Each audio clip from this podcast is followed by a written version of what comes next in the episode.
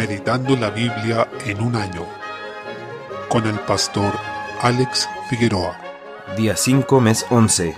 Ezequiel capítulo 12. Desde el versículo 1 nuevamente Ezequiel es usado por Dios como señal, debiendo realizar un acto en que simulaba salir en cautiverio. Dios le ordena hablar a su pueblo, al cual describe como casa rebelde, los cuales tienen ojos para ver y no ven, tienen oídos para oír y no oyen. Versículo 2. Esa rebelión que aquí se menciona es la más profunda que se puede experimentar, porque la verdad, a pesar de tener sentido, no logra penetrar los corazones y no impacta verdaderamente. Esto es lo mismo que explicó Jesús en sus enseñanzas, utilizando expresiones como el que tenga oídos para oír que oiga o el que tenga ojos para ver que vea, refiriéndose a esa comprensión y entendimiento espiritual más profundo. Desde el versículo 3, una de las señales consistía en que el profeta debía mostrar un reflejo de lo que sería el cautiverio del rey Ezequías. Sabemos que esta señal fue cumplida de una manera muy trágica, pues Sedequías fue abandonado por su ejército, el cual fue dispersado y además fue apresado por los babilonios, quienes le sacaron los ojos y apresaron a sus hijos. Por tanto,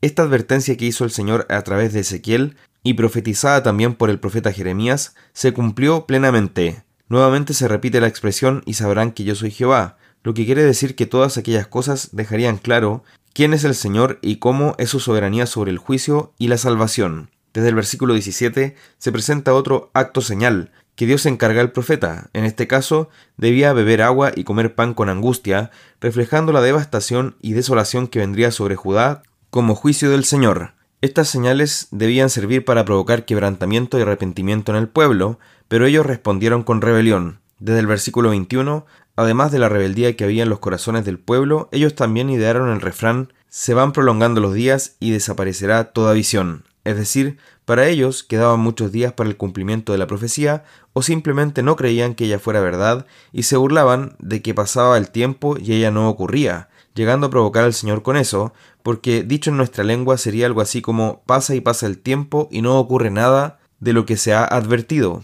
Pero Dios aclara de inmediato con lo expresado en el versículo 23. Diles, por tanto, así ha dicho Jehová el Señor, haré cesar este refrán, y no repetirán más este refrán en Israel. Diles, pues, se han acercado aquellos días y el cumplimiento de toda visión. En conclusión, procuremos que la palabra del Señor sea tomada en serio, de lo contrario, seríamos como los burladores que tienen por tardanza el cumplimiento de la palabra de Dios, como lo señala el apóstol Pedro en su segunda carta. Capítulo 13. Se condena a los falsos profetas. En esta porción podemos encontrar cinco características de estos hombres. En primer lugar dice el versículo 3 que andan en su propio espíritu, es decir, siguen sus propias vanidades, en sus propias ideas, siendo que no han visto nada. En segundo lugar, hablan de ideas y visiones mentirosas, versículos 6 al 9. Tercero, relacionado con lo anterior, hablan en nombre del Señor cuando en realidad solo hablan desde su propia mentira, versículo 7. Cuarto, son hombres que se dedican a cazar las almas de las personas, versículo 18,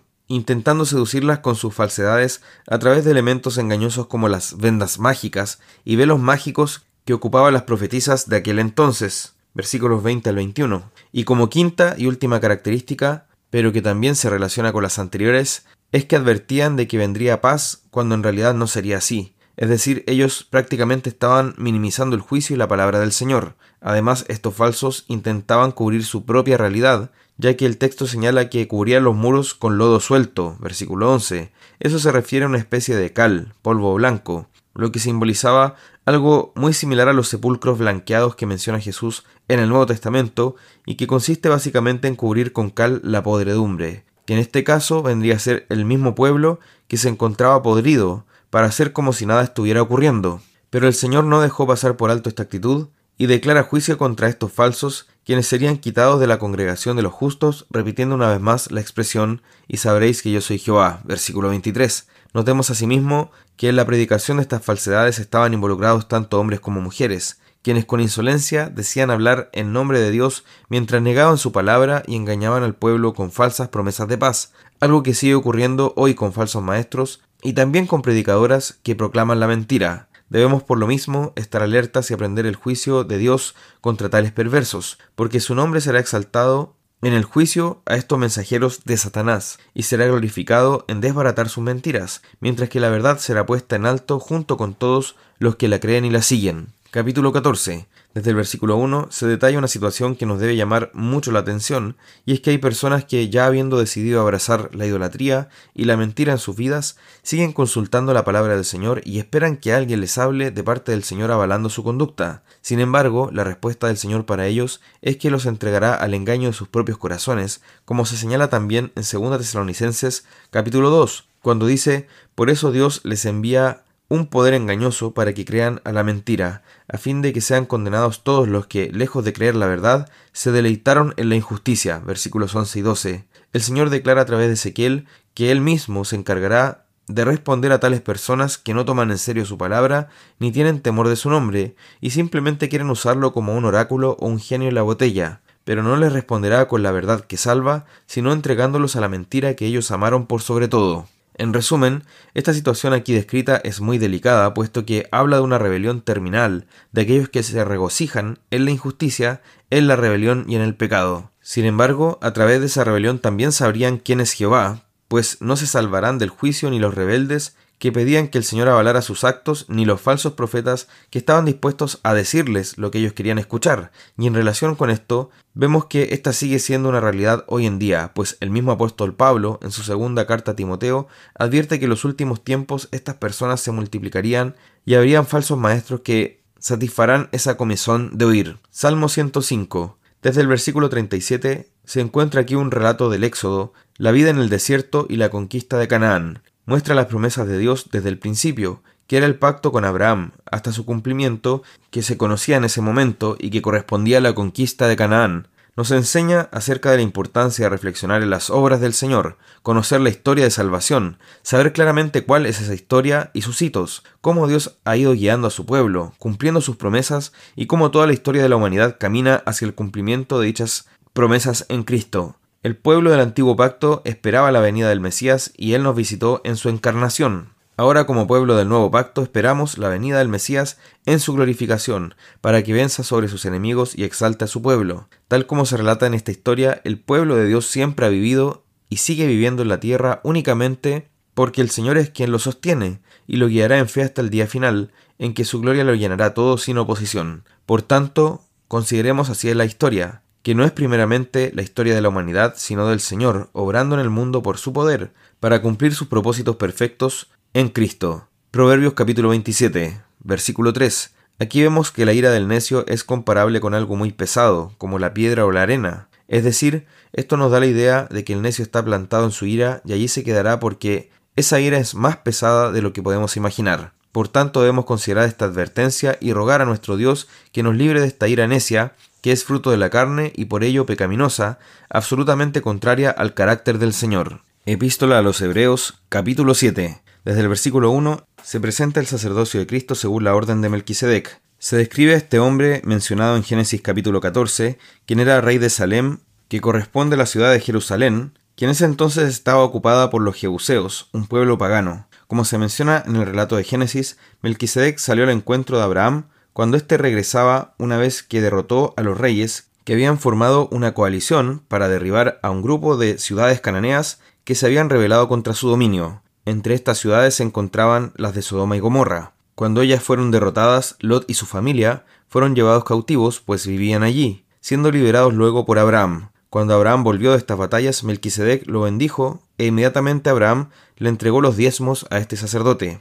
Es interesante notar en el texto que a Melquisedec se le menciona como sacerdote de Dios, sin tener ni padre, ni madre, ni genealogía conocida, sin tener registro de su nacimiento ni de su muerte, es decir, es un tipo de la persona eterna de Cristo porque refleja las características de Cristo como Hijo eterno de Dios y sacerdote de Dios. Como sabemos, Leví, que era el padre de los sacerdotes judíos, según la línea de Aarón, era quien recaudaba los diezmos. Sin embargo, Abraham, siendo padre de este pueblo, le entregó los diezmos a Melquisedec, quien los recibió y le bendijo, lo que viene a ser una señal de superioridad, la misma que vemos en Cristo sobre Abraham cuando se menciona en Juan capítulo 8, 58. Jesús les dijo, De cierto, de cierto os digo, antes que Abraham fuese, yo soy. Además, con el hecho de que Abraham le pagara los diezmos a Melquisedec antes que Leví incluso naciera, significó que Leví, estando en Abraham, le pagó los diezmos a Melquisedec según el principio espiritual de la genealogía judía, lo que demuestra que entonces el sacerdocio de Melquisedec es superior al de Leví, lo que por supuesto apunta al real sacerdocio que es el de Cristo Jesús. Añadiendo aún más antecedentes a lo anterior, debemos considerar que Jesús no fue un descendiente directo de Leví, sino que vino de la línea de Judá, es decir, no podría ser considerado sacerdote según la orden de Leví, sino que según la de Melquisedec, quien se caracterizó por ser un rey de paz y justicia, y al no tener genealogía nos da la idea de un sacerdocio eterno. En otras palabras, viene a ser un tipo de Cristo como lo argumenta el autor de Hebreos, y por eso también vemos que el Salmo 110, versículo 4 dice, Tú eres sacerdote para siempre según el orden de Melquisedec, refiriéndose al hijo de David, quien sería rey y sacerdote, y además profeta según la escritura. En conclusión, el autor está delineando aquí que Jesús, como fue presentado desde la antigüedad, no iba a continuar con el antiguo pacto, sino que iba a iniciar un nuevo pacto, como dice en el versículo 12, porque cambiado el sacerdocio, necesario es que haya también cambio de ley, haciendo referencia a que el sacerdocio de Jesús no es según la genealogía, sino según el poder de una vida indestructible. Finalmente, con esto queda demostrado que el nuevo pacto es superior al antiguo, ya que tiene un mejor mediador y está fundado sobre mejores promesas, al estar cimentado sobre la persona y la obra de Cristo, quien es el sacerdote definitivo según la orden de Melquisedec.